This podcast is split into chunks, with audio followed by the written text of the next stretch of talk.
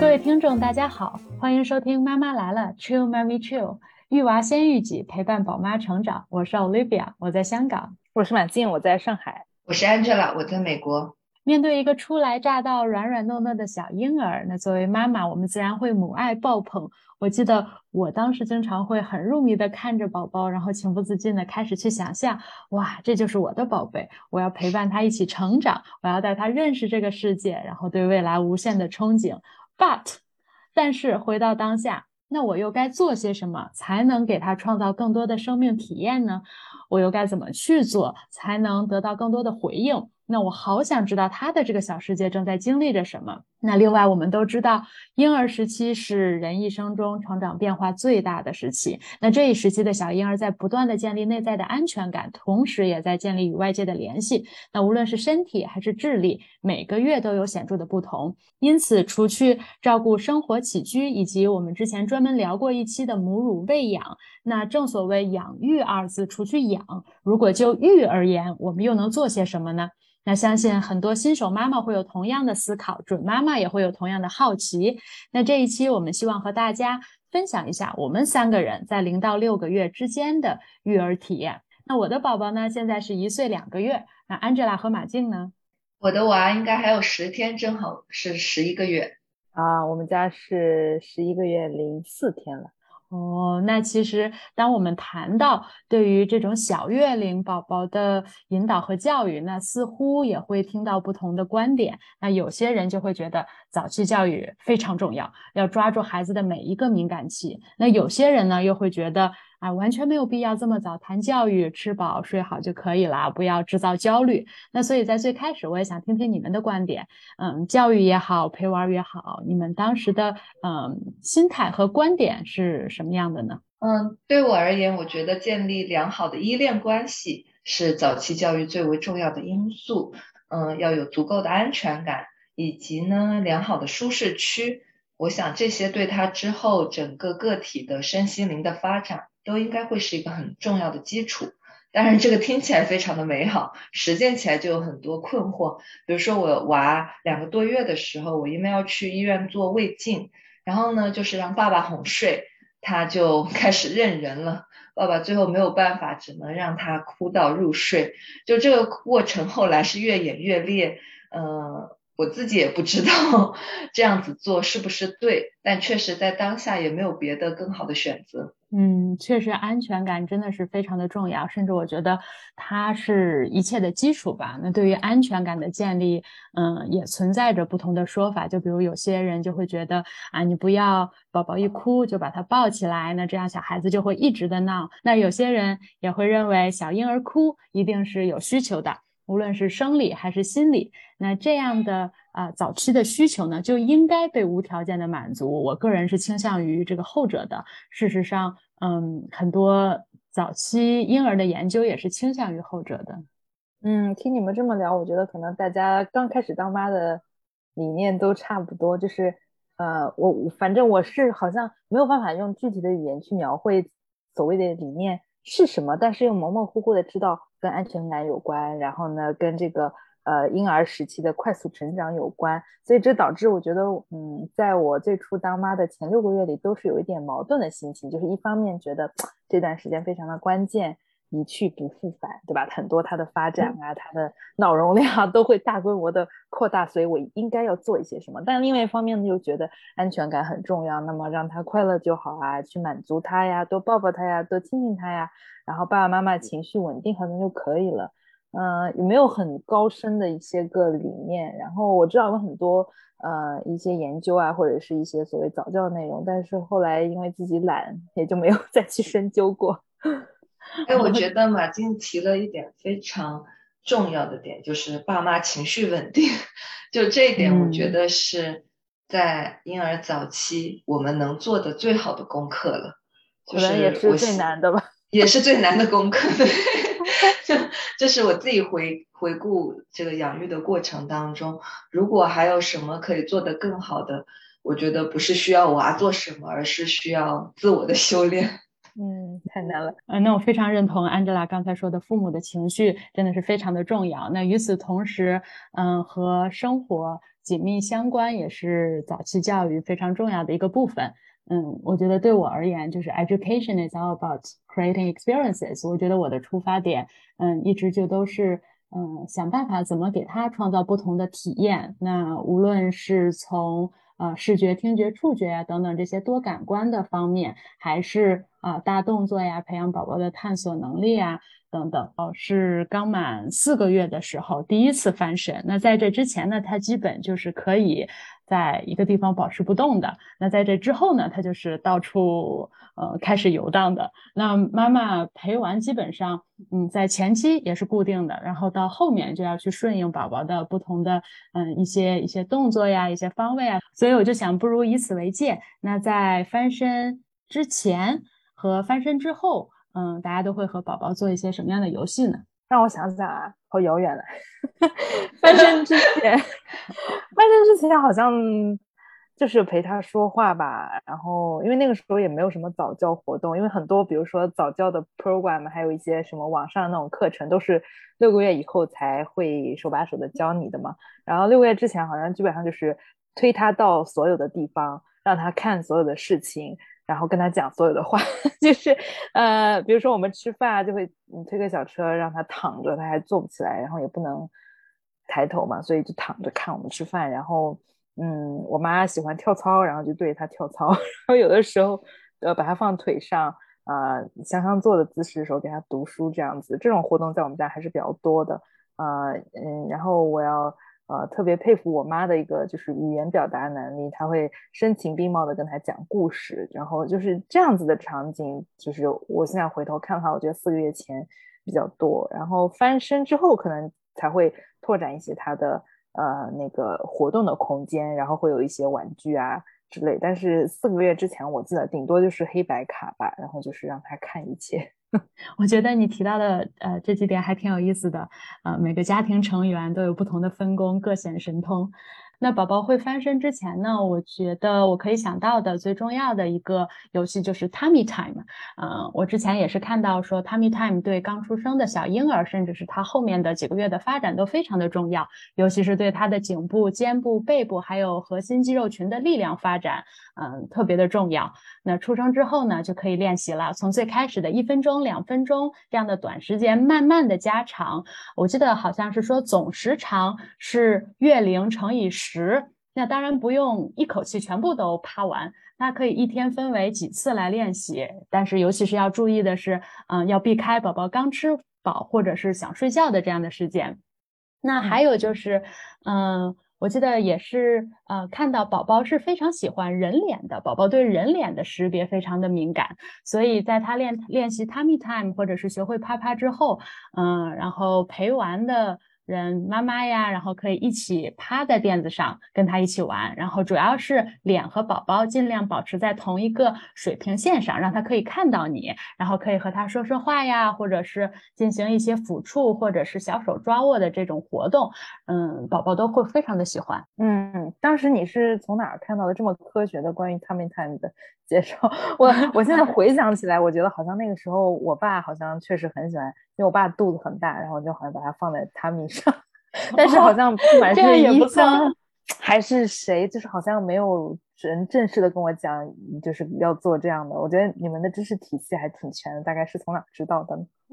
我那个时候是呃买了一堆科普书，然后我记得嗯，尤其是美国儿科协会的育儿百科这本书特别的好，然后上面有很多一些比较科学的知识。嗯嗯，那对我们来说，我们好像我现在回忆起来也是 tummy time，那没有 Olivia 说的那么科学，就是精准的计算，就是呃总总时长是多少，我完全是看娃的状态，然后就是每次翻身前或者是要移动他的时候，我都会告诉他，妈妈现在帮你翻身哦，你趴一会儿，你要是不开心了就告诉我，就是嗯，当然我会都会让他。自己 stretch 一下，比如说他叫一下，那我有时候可能先再看一下，再观察一下，让他能再多待个几秒钟也好，慢慢慢慢的他自己也就适应了。关于这个知识点，呃，倒是我们的儿科医生就是一直会有告诉我们，这个练习非常非常的重要，对于他的抬头以及对于他之后的整个平衡而言，都是一个很好的起点。所以这个知识点是知道的，但是没有像 Olivia 呃做的这么的科学或者是精准。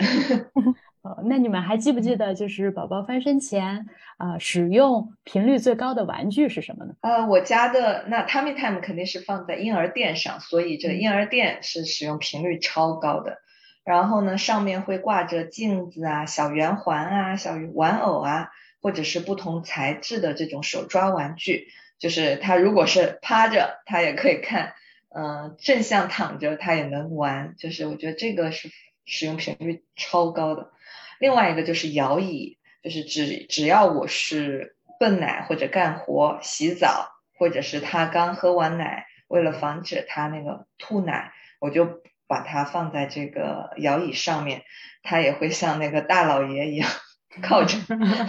反正看上去挺享受的。嗯，包括两个多月我们自驾游的时候，嗯，去呃后备箱里，其实我带着的也是这两样东西。呃，婴儿垫和摇椅，嗯，好像那个婴儿垫应该我们家也有一个类似的，然后我们家那个是一个圆的宇宙宇宙的垫子，上面有两个。什么叫宇宙的垫？就是它底下有很多宇宙飞船，然后还有那种嗯泡泡可以去捏，然后上面是两个交叉的软的横杠，然后。交叉成一个十字形，然后最上面是个镜子，然后宝宝那个时候是躺在下面，然后看着那个镜子，然后那两个横杠上面会挂着一些，呃，什么月亮啊，什么就是宇宙之类的东西，然后就是你说他会看啊，小玩偶、小圆环就类似，这个我也有，但我们家呃这个没有特别喜欢这个呃玩具，所以我 vote for 我选择的是一个阿姨制作的忙碌版，就是它其实完全是手做，就是一块。白色的硬纸板，然后你用一个彩色的绳子，嗯，两边是纽扣，然后穿过那个硬纸板，你可以往上拉，往下拉，然后两端都有纽扣扣着嘛。然后因为它用的那个线都是五彩斑斓的，然后纽扣也是不同形状的。我觉得到后面他练精细动作的时候，这个板他也呃一直都嗯在用。嗯，但是呃哪怕他在三个月之前就是还不会做，还不会呃就是呃就是玩的很。很聪明的时候，他也可以明显的展示出对这个色彩的一些兴趣，所以好像，呃，这个会荣膺成为我们家的 number one 的呃玩具。你到时候把这个图片也贴上吧，我都很好奇。好的，好的，这是我妈的闺蜜做的。哦，我发现这些我们嗯会用到的高频率的玩具，真的不一定是一些很贵重、很 fancy 的玩具。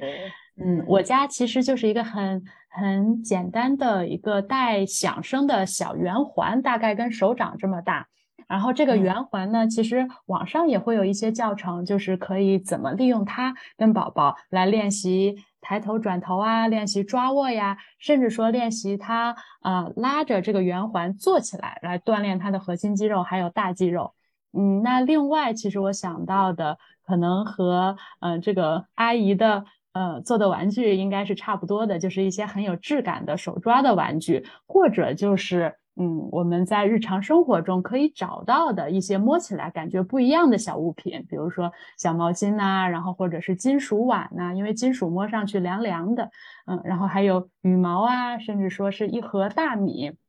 小宝宝可以把他的手伸到大米里面去，去感受这种不同的感觉。嗯，其实说到底还是我最开始说的，嗯。那个原则就是给他创造不同的体验嘛，touch and feel。然后，嗯嗯，其实这种体验它不一定是来自于那些会发出音乐啊，或者是会发出响声的那种电子或者是塑料的玩具。很多这种日常生活中可以找到的很简单的小玩具，嗯，其实对宝宝的发展，我觉得都是很好的。嗯嗯，完全同意。嗯，那嗯，四个月开始。我明显就感觉到了宝宝陪玩的需求其实是变大了。那你们有没有什么现在回忆起来让你们觉得印象深刻的里程碑？嗯，我觉得就你刚刚在听你讲的时候，我第一反应是他有一段时间特别喜欢抓东西往嘴里吃，所以我那个时候选玩具的时候会很在乎这个东西，呃，有没有毒，或者是他万一吃到嘴里会不会有什么后果哈。嗯，但你说他自己的那个里程碑的话，我觉得是他会更加的对人的反应更明显一些啊，会展会有一些自己的呃，就是固定的。条件反射，呃，应该还不是他的意向，因为我觉得我好像在哪看到过书上说意向有 preference 啊，呃，好像是要到八还是九个月之后才有的。六个月的时候，我唯一记住的就是他每次看到我们吃饭的时候就特别激动，比如说我们一呃桌上一放上菜，他就会四肢挥舞，然后嗯就会发出声音，就嗯嗯。就是这样，对对对，所以我当时就觉得印象特别深刻，我就想要不要提前给他喂辅食，因为六个月以后才可以喂，我就想干脆五五点五个月的时候好像也可以吃了吧，嗯呃，然后还有就是说他那个时候开始会翻身了嘛，啊，然后我们家 unfortunately 很不幸第一次从沙发上滚下来也是那个时候，我没有什么严重的后果就是了，因为我们家沙发离地比较比较近，但是嗯就是在那段时间他嗯就是他。突然之间就翻身，你压根不会想到怎么这么快就会翻身那种感觉，我觉得是可能说让我再做一次爸妈，我会更加注意的，因为我当时想他肯定翻不过来，没想到他就翻过来了。嗯，就是听你们这么讲，我不知道你们现在是不是有这样的感觉，就是我会觉得，哎，虽然当时每一天都过得 很长，但现在回忆起来 就觉得时间真的好快。就包括我之前看到 Livia 的那个呃写的这个问题提纲的时候，我自己再去回忆，我都觉得我已经记不清娃的那个成长时间线了，还是靠 翻手机照片，然后一一对应起来。嗯，但是你会确实会，嗯，现在回想起来，就是我觉得我在呃现在在讲这段话的时候，自己的嘴角都是带着微笑的。呃，原因就是你会看到娃这样子每天一点点的进步，日积月累的这样子的过程。比如说他从想去抓球抓不准，呃，然后到逐渐慢慢用手掌去碰，然后呢，到现在可以两只手有意识和有方向的去抓，到手脚并用，然后或者是翻着身想着各种法子去拿，就是这样一个变化，我就又不得不感叹，就是。大自然和人类真的很奇妙，就其实这些都是他的一些本能。我们做父母的可能就是创造了这样子一个环境给到他，但更多的时候是他自己在探索。就我觉得，嗯，就是真的，真的挺神奇的。嗯，呃，我非常同意 Angela 刚刚提到的这些，呃，观察到宝宝他慢慢的学会自己使用自己的小手，然后包括他学会翻身、学会爬、学会坐这些里程碑，那这些是可以看到的。我觉得除此之外，嗯，我印象比较深刻的就是。娃开始认生了，可能跟马静刚刚提到的，就是对人的反应，嗯，增加了，这些可能差不多。我就是观察到，嗯，宝宝在某一个时间段，他似乎面对陌生的环境和人的时候，他会表达出比较强烈的这种焦虑和不安了。那我觉得这个可能是一个孩子他的社会情感发展的里程碑。那我是观察到在娃。他四个月的时候，我第一次带他去和其他的宝宝们一起玩 play date，那他很适应。但是从五个月开始再去朋友家玩，他就开始哭了。然后接下来的两到三次也是屡试不爽，每次都是哭完全场。那我觉得 他好像是可以识别了这样的环境的变化，然后周围人的陌生感。所以，我我觉得这个本身对于他来说是他认知能力的一个发展，好像是他变聪明了吧。嗯嗯，算是一个里程碑。那我们刚刚说到了零到三个月的呃这种超小宝宝时期，那四到六个月的时期，你们还记不记得有没有用过一些什么啊高频的玩具呢？呃，我家其实 四到六个月的高呃高频玩具是一美元店里买的那个呃氢气球，然后呢把它绑在他的脚上，他。首先，氢气球上面的图案非常的那个五彩斑斓嘛，他很喜欢。然后呢，气球被拉动时候，拉动起来的时候会有个声音，所以他自己就会在那里拿脚踹，而且很消耗体力。所以我觉得这个玩具又便宜又好。然后另外一个呢，就是我的瑜伽球。有时候他非要我抱的时候，我们就两个人一起坐在瑜伽球上面跳一跳啊，蹦跶一下。还有两个超级好的玩具，就是我家的狗和扫地机器人，就是可以 非常好的抓住它的注意力。我而且是呃，我觉得那个手眼协调，我觉得在这个上面练习体现的非常到位。就狗和那个机器人在动的时候，它都会忍不住想去抓和碰这样子。嗯，所以我觉得这个这些玩具是我目前想起来印象比较深刻的，同时还是能解放我很多时间。我同意你说的，我觉得就是到这个阶段，好像小朋友会对会动的东西更感兴趣一些，就不再呃拘泥于就是送到他眼前的或者是他身边的那些静止的东西了。我们家这个也是一看到狗狗就会大叫，然后呢，呃，我们家有一个是把。呃，就是那个网红玩具，我不知道你们看到过没有，就是那个仙人掌，然后你一说话，然后它就会说你说话的声音。那个 有，我有看过好几个很有趣的视频。你们有录视频吗？我有啊，那个那个我不知道算不算他最喜爱的，可能是算他最讨厌的吧。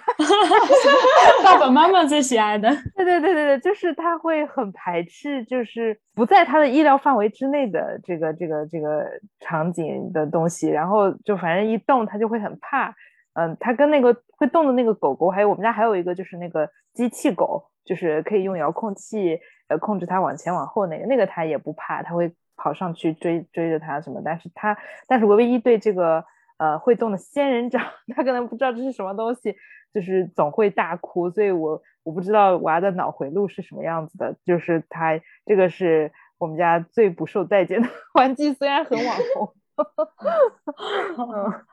哎，你这么一说，我想起来我老大。呃，那个时候我也是 买了一个网红款，那个是鸭子还是啥的公鸡啊，就叫起来超难听，超难听的，就是那种呃，对，鸭嗓。然后那个我女儿就很排斥，是不是也能够间接证明她天然的会辨别什么叫好声音，什么叫难听？宝宝都是有天然的审美的，可能声音是一个变量，动不动不是变量。对，声音是一个变量，然后可能。呃，颜值是不是也是一个变量？我 家有一个，就是宝宝很喜欢的一个呃小的像 A 四纸一样大小的这样的一个唱片机，然后上面有很多的小按键，然后也有很多的小机关，然后可以让它拉拽呀，然后滑动啊，然后都会发出不同的这种声响，然后有的音乐确实还都挺好听的，然后宝宝真的是爱不释手，他很喜欢玩这个东西，然后玩这个东西的时候也是大人的解放大人的神器。嗯，看看伊森今后会不会成为音乐家，给他留住这个小小的唱片机。那之前我们聊到的这些都是零到六个月早期和宝宝呃一起陪玩的一些玩具。那如果说在早期，呃，你们有没有专注于和他养成某种习惯，或者是觉得嗯有一些值得推荐的，可以和宝宝共同养成的习惯呢？我觉得这个问题是。嗯，最想要娃养成的习惯和我坚持做到的习惯 这两个点还真的挺不一样的。呃，先从理想状态下来讲，就是我最希望娃养成的习惯，呃，应该有三个。第一个肯定是阅读，然后呢，情绪的表达，还有就我觉得非常重要的就是独立玩耍的能力。嗯，呃。呃，阅读我倒是能坚持做到，就是每天给他选几本书一起读。呃，虽然前期他可能并不喜欢，或者是到了中期他以啃书为主，到了最近我发现他才开始，哦，好像若有所思的在听我讲故事这样子。呃，然后呢，阅读，但是会经常因为家务琐事，还有娃的吃喝拉撒这种日常的行为而被缩短，就是。呃，另外是关于情绪的表达，嗯，这一点我一直非常的呃重视，嗯，比如说现在 之后配上这个故事，嗯，我觉得这个的前提是我们一定要尊重并且信任他是独立的个体，呃，比如说他哭闹的时候，我的初心都是希望能去观察他，给予他适量的合适的安慰。但是实际上的操作是，有时候哄他哄得我自己都会崩溃。嗯，那关于独立玩耍这个习惯，呃，就是当他能一个人一个人能躺着坐着安心专注玩的时候，我现在学会了绝对不抱且不打扰，而是默默的在旁边去观察他。然后另外一个就是拉长他独立玩耍的时间，比如说今天我注意到他的呃，他能自己玩五分钟，然后开始哼唧，那这个时间差不多是我洗一盘菜的时间。那过几天我可能会有意识的，呃，把这个时间慢慢的拉长，然后等到我洗好两盘菜的时候，我再去和他互动一下。就我觉得这个很大程度上是需要大人有这样的定力的。呃，我我养我老大的时候，我就没有 这样子的定力，他一哼唧我就过去。然后以至于我花了很长很长的时间告诉他，其实你是可以独立玩耍的，而不是每一次玩耍都需要有大人陪伴在你的身边。嗯，我好佩服你啊，因为我觉得说破好吗？不不，我我佩服你是，就是我觉得这个很需要大人的自律。我觉得补充你刚刚说的大人的定力，我觉得是需要大人自律，因为我经常。嗯，比如说他阅读，他读读读不想读了，我也就不想读了，而且或者是读一本两本之后，我自己可能也就懒了，这样子。所以我可能可以跟大家分享的习惯，相对来说也比较偷懒，就是 就是去解放自我。怎么解放自我呢？就是让不同的人做不同的事情。我们家是 就是很有领导力，好吗？就是说好听一点呢，就是说。把体验习惯，刚好丽亚说过的哈，就是给他创造不同的体验和具体的人联系起来。就比如说我们家我妈的语言表达能力很好，或者是她的 音乐和舞蹈的节奏感也很强，所以我会让我妈 负责带她跳操和听音乐。她现在啊，呃，会拍拍手，然后会你可以看到他自己坐在地板上会动他的身子那样子啊。但是呢，除了我妈之外，其他人就不会做这件事情。然后。呃，我爸那个时候在的时候会带他走路，呃，然后我自己可能会带他读书多一点，有的时候跟他说两说两句英语，然后爸爸呢可能就是带他就是玩啊，或者是坐举高高坐头上啊等等，就这样，他好像我们观察到他好像对每个人会产生一些独特的依恋，比如说一到我妈的房间里看到他拿出录音机，他自己就会开始手舞足蹈，然后会会。呃，就是开心的尖叫这样子，然后这个有一个好处，就是当我自己不能陪他的时候，然后你会能够很很准的拿捏他的 兴奋点，然后就可以呃安抚到他，然后会让他忘却掉当下，比如说妈妈不在啊，或者是呃其他的一些不适感。但这个好像让我觉得我好懒 啊，我觉得这个很好啊，因为每个人他都有自己的鲜明的特色，就是。你们家里人多，这样子每个人的特色都被充分的呃利用起来，而且呃，我相信就像你刚刚讲的，每个提供这些服务的人 自己会觉得 非常有收获。我就想说，这有一个前提，就是家里聊的人多。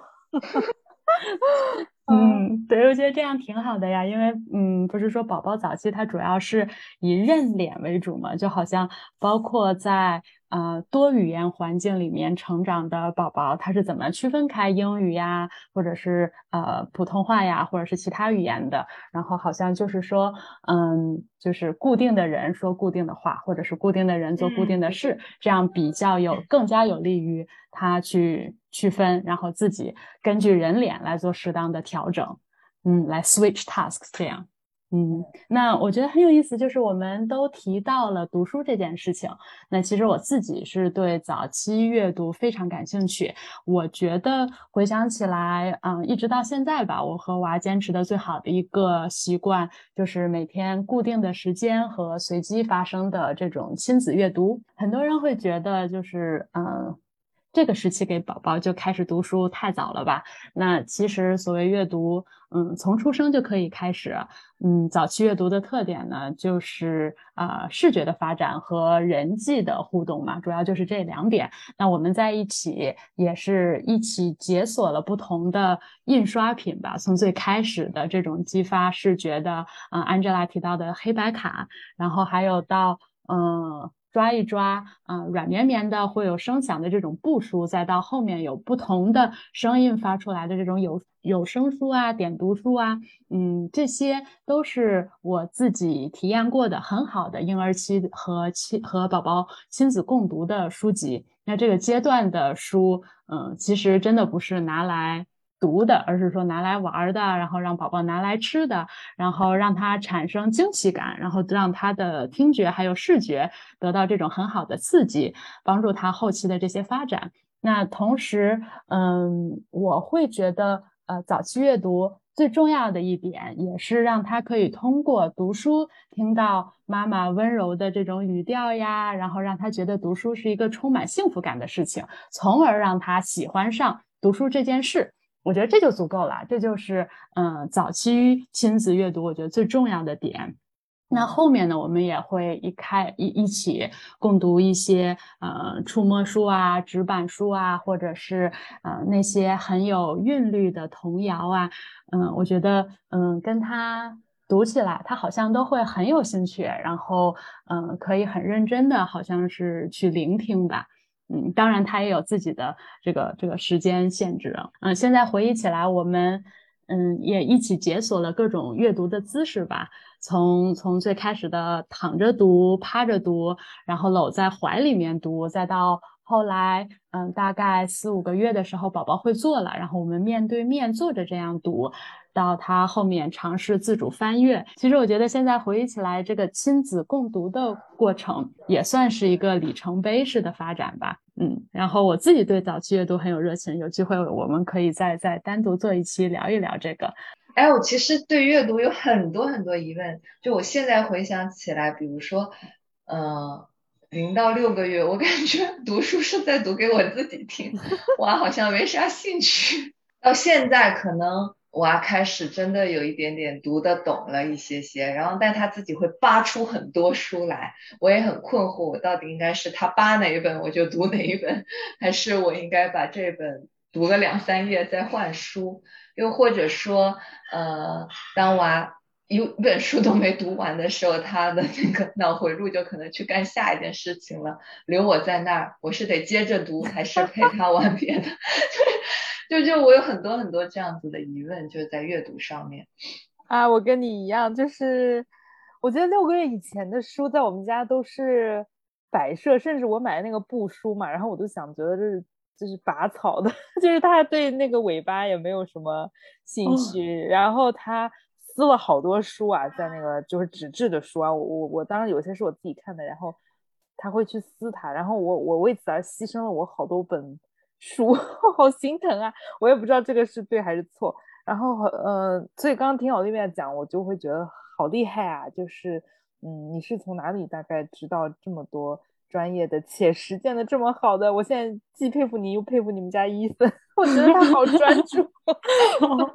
嗯，我我开我也是因为就是对早期阅读这件事情非常的感兴趣，所以我参加了就是爱乐公益的儿童早期阅读推广人的培训课程，在这个课程里面会从理论呀，包括实践等等方面来讲解。呃，零到六岁吧，儿童的早期阅读。然后针对于嗯更早期的零到六个月的孩子来说，我感觉更多的就是摸索吧。像其实在这个期间，更多的是让娃通过嗯，就是妈妈这种很温柔的、让人充满幸福感的语调，爱上阅读这件事情，让他觉得是一个很美好、让他啊充满期待的一件事情，其实就足够了。嗯，然后他喜欢哪本书就去读哪本书，然后你真正阅读的内容其实也不是很重要，更重要的就是跟他有这样的一个互动，然后他来 serve 什么，你就来 respond 什么。看来这个话题值得专门开一期。对，再来一 期。好呀，好呀，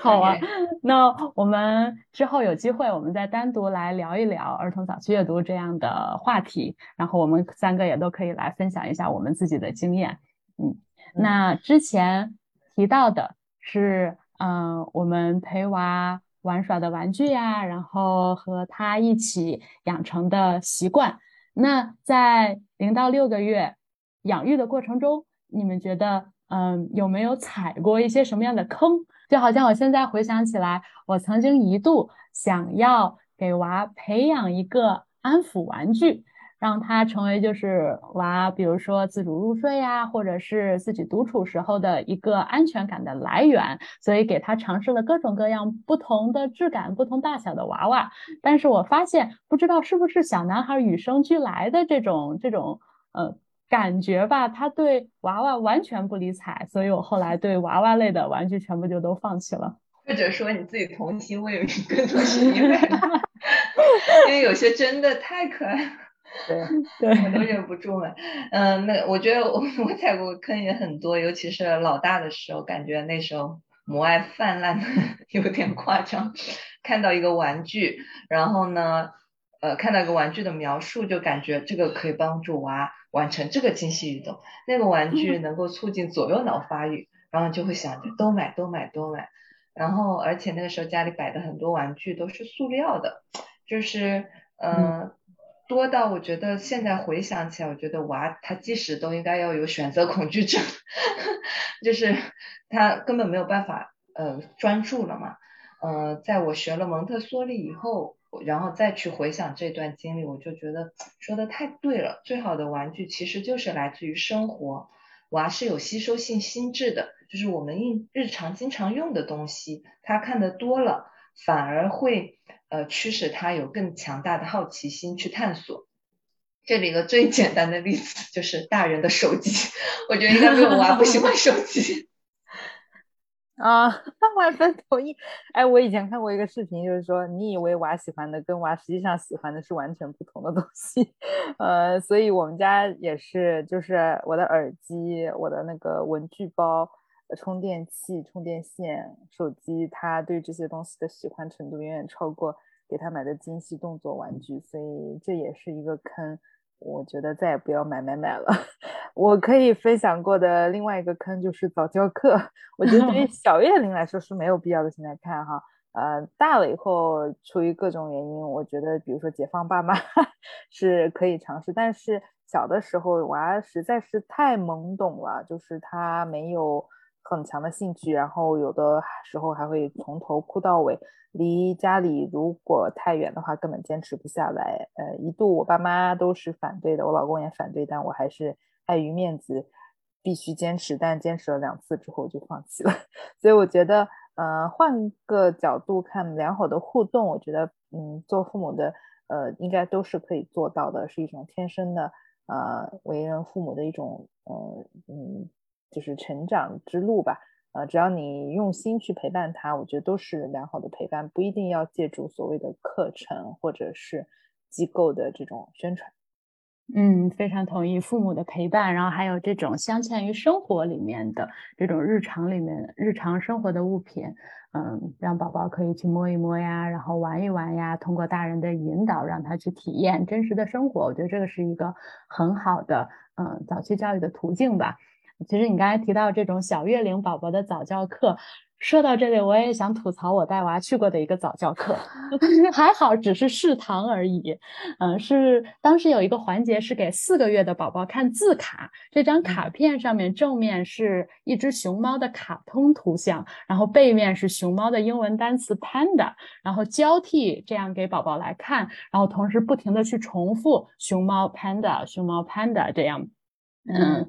它的目的是帮助宝宝，嗯，和图把图片和文字产生联系。但是我当时就是觉得，你为什么要浪费我的时间和金钱？因为 其实识图卡片对于小宝宝来说，甚至是一岁以前的小宝宝来说，都是完全不 make sense 的。更何况是四个月左右这样的宝宝，那，嗯。其实我个人是坚决反对在房间里面贴各种的识图卡片，尤其是嗯人物训练相关的这种这种卡片的，因为我觉得如果说妈妈是谁，那妈妈不是贴在墙上的那个照片，然后爸爸是谁，爸爸也不是照片里面那个总是在微笑的人，那爸爸是你在醒来之后给你换尿片的，会和你玩的这个人，所以卡片的话。嗯，普通的这种视觉激发的卡片，我觉得对于零到六个月这样的宝宝，他的视觉发展就已经完全足够了。那所以可以看出，即使是一些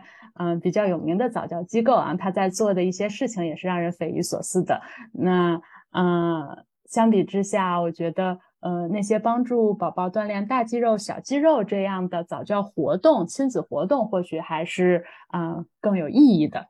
哎，我觉得 好像我们三个都是反对早教的一样，就是嗯，我自己觉得这个焦虑是。确实有来自于自身的，也来也有来自于家庭和周围环境的。那就先从早教课开始。我记得我带我老大去上海的早教 课上体验课，他们会说给娃做一个所谓的全面检测，就是在那个短短的五分钟里，他们会总结出啊，你的娃精细运动还不够，社交能力也不够，需要上这个课上那个课，而且做的测试呢不是。就是不是职能治疗师，就 occupational therapist 去做，纯粹是机构的销售在做。然后这样的体验，我觉得，嗯，我觉得很好笑，不足以造成我的焦虑，因为我我我会感觉这个本身就是一个 消费主义下的这个过度营销的这个手段。但是呢，呃，会让我非常非常的不舒服。如果一个孩子这么小就开始被别人定义或者被他人评判。那可想而知，当他在成长的过程当中，他会 迎接多少这样子的，就是所谓的非正式的点评。呃呃，另外一个方面，在这么小的孩子，我自己认为，我我会同意马静刚刚讲的，就是这么小的孩子，他的日常生活都没有办法规律起来，可能他过一个小时就想睡，然后呢，我们要硬拉着他去上这个课。我并不觉得他会有这样子的精力和这样子的状态去享受当下的时光，嗯，这个是我自己感觉就是呃在早教机构上的一个体验，嗯，那另外一方面呢，焦虑就是呃我我觉得更多是我自身的，比如说娃还很小啊，有很多智力行为方面的问题都还没有展现出来。那我就会有担忧、担心，哇，如果有这个毛病，那个毛病会怎么样？然后这个其中也反映了，就是我自己这个所谓的健全中心主义在作祟，就是我认为只有一个健康的孩子才是好的。那如果孩子万一听不到或者看不到，那他的生活就会是不好的。就这一点是在我现在开始慢慢意识意识到，就是，嗯，其实我们并不知道一个。呃，听听障人士他的心理的状态，或者是他所经历的好的或者是不好的体验，那我们也不应该去论断，就是他听不到，那么他就是他的生活就是不好的。我觉得这一点是我自己这一刻才去理解的。嗯，然后呢，嗯，还有比如说家里人 会拿同龄娃来做对比，呃。啊，我那个谁谁谁家十个月就能走路了，啊，十二个月就能说很多单词啦。就现在想起来，我觉得这些都是很好笑的点，就是，呃，娃的早期的发展完全是有他自己的时间线的，而并不是因为我的，嗯，呃，培训以至于他可以早点走路，或者说以至于他可以早点说话。当然，我们都起到了很重要的辅助的作用，但绝对不是一个关键性的因素。所以这些点也会让我有一些焦虑，嗯，还有就是整个社会的环境，嗯，这个我记得在上期也有提到过，比如说大疫情，比如说我所处的这样子一个呃多民族、多种族的一个环境下，呃，所给我在造成的一些焦虑，嗯，我觉得方方面面都有吧，就是。我也 所以就是我也很希望通过这样子的一个平台和大家去分享，一方面是我自己的吐槽，另外第二方面就是让大家知道，其实你不是一个人，你所担忧的可能也正是我所在担忧的。嗯，我该从何说起呢？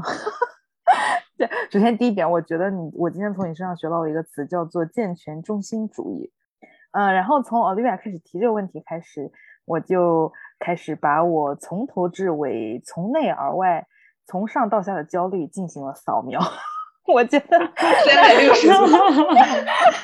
我觉得可就太多了呀！我哪有当妈的不焦虑的？日 常焦虑就是每天都伴随着我的，就是完了娃又醒了，我的工作才完成了十分之一，怎么办？我明天又要开会的焦虑，这样甚至有的时候就是失眠都是因为焦虑，并不是因为本身这个困难有多高。还有呢，就是 Angela 刚刚提到过，就是娃是不是有什么问题？他有一段时间总是握手放手，握手放手，然后我就看这是是不是有什么毛病，是不是自闭症啊之类，就是会嗯有一些无谓的担忧吧。嗯，然后呃除此之外呢，还有对于自己的焦虑，对吧？就是之前提到过的，呃，我有没有最充分的利用他零到六个月，甚至是零到三岁这么关键的成长时期？我现在这样散养是不是 OK 的？有没有呃对他进行一些规划之类？然后还有呢，就是环境，在上海学区房这么贵，到底应该是上公立还是私立呀？买房啊还是租房啊？这些，嗯。就是相当于长期飘在头上的一朵云，所以我觉得我日常状态可能就是在娃值得得到最好的，还有在他只要健康平安快乐就行这两者之间反复横跳，反复说服与被说服，然后又有焦虑，但时常又有感恩，呃，甚至是有的时候放弃不不看娃子，呃，看自己哈，觉得我这一年好像都没有怎么样进行自我成长，没有时间读书，这种时候有的时候也会让我感觉到。对于自己当妈是否合格的一种焦虑，但是，嗯嗯，说点掏心窝的话，我觉得，呃，某种程度上，这种焦虑也是成为妈妈的一部分吧。啊，这是它会在我们生活中造成一些情绪跟矛盾，我也会意识到这一点。啊，但是我也没有准备好怎么样去改变这个状态，或者是我有的时候内心深处真正的问题是，是不是要改变这个状态，因为。啊，三十岁的人没有办法去有五十岁的人的心态，毕竟是一胎，对吧？不是二胎、三胎，没有当过妈，谁第一次的时候能不焦虑呢？所以我觉得，可能这跟人生诸多其他课题都一样，是必经之路吧。呃，所以以前呃在北京有位很好朋友，呃聊天的时候就说，你要记住，任何大事都会过去，大事小事都会过去。所以有的时候就跟自己说，这都会过去，喝下一碗鸡汤，焦虑就拜拜了，一切都是浮云。嗯，我觉得你说的特别好，你说的都让我觉得特别的有共鸣，然后共鸣到都不知道从何说起，都是当妈的一种很真实的。状态，嗯，包括像你刚才提到的，从从躺平到鸡娃之间不断的摇摆，我觉得我还算是一个比较心大的妈妈，但是说完全不焦虑也是不可能的。那宝宝出生之后，我我喜欢去看一些就是早期儿童发展的书啊，或者是资料，我也知道每个孩子都有自己的节奏，他都有比如说一百种语言去表达自己，但是我觉得我难免会去比较。那我的焦虑往往就是来自于比较，和别人的孩子相比，我的孩子还不会什么；那和别人家的妈妈相比，我又没有什么。那嗯，慢慢的，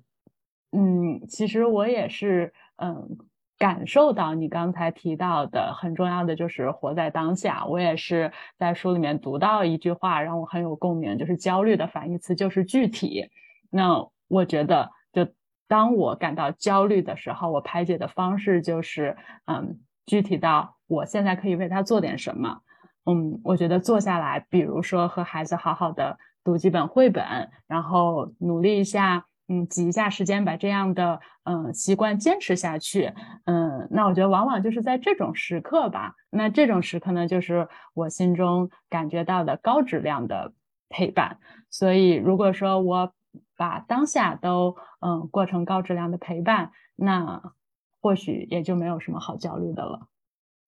嗯，我觉得当妈的需要时不时的回顾这个课题，以 自省。哎，我觉得很有趣的一个点就是，比如说当你问了焦虑的时候，我觉得我去回答这个问题的时候，好像有 一百个焦虑，但是再去想一下，再去细想。这又算什么？就是又会有那一一秒钟，你就会觉得好像都不是什么事情，嗯，抽离开来。对，就比如说刚刚听你们在讲，我的脑海里就浮现出我两个娃笑脸的样子，我就觉得啊，很好了，很好了，你们好幸福。对，是的。这就是我们做这档 podcast 的初心呢，就是当妈妈们感到焦虑的时候，就可以来听听我们的播客，嗯，希望可以让你感到共鸣。嗯，也可以让你感觉到自己并不是孤单的，而是在一个很有力量的群体里面。那这一期节目到这里也聊得差不多了。那照常在节目的最后，我们也希望可以和大家分享一些跟这个话题相关的资源。那网上呢，其实也有一些免费的、高质量的。嗯，早期教育的资源，就比如英文的话，有 Super Simple Songs，是一个系列的经典的英文儿歌作品，主要是针对于非英语母语国家低龄儿童的英语启蒙。那我们都知道，这种有节奏感、有韵律的儿歌，对孩子早期的语言发展都很有帮助。好像是说，韵律感或者是节奏感越强的孩子，他可能越早的去去啊说话去表达。那这样的。儿歌在 YouTube、还有 Spotify 或者是小红书上面都可以找到。那另外呢，其实这一期节目里面我们也提到了早期阅读。那我觉得非常值得妈妈们或者是说对早期教育有热情的啊伙伴们去关注的一家非营利机构，就是我刚刚提到的，呃，深圳的爱乐基金会。他们确实是在推动高品质的嗯儿童阅读方面做出了很多的努力。就比如大家可以。关注爱乐公益微信公众号下面有一个叫做“萌芽计划”的小程序，那它里面会精选出适合不同月龄孩子发展特点的绘本的推荐呀，还有就是呃早期亲子共读的一些视频，里面也会有很多早期阅读的经验，还有小技巧分享。我自己是经常会借鉴上面的书目，所以也推荐给各位宝妈们。那也希望大家可以呃多多关注。这样的服务于教育公平、教育质量的啊非盈利机构。好啦，那这一期就先聊到这里。那希望你也可以陪伴着这个香香糯糯的小婴儿，解锁更多的生命体验。那我们下期再见啦，拜拜。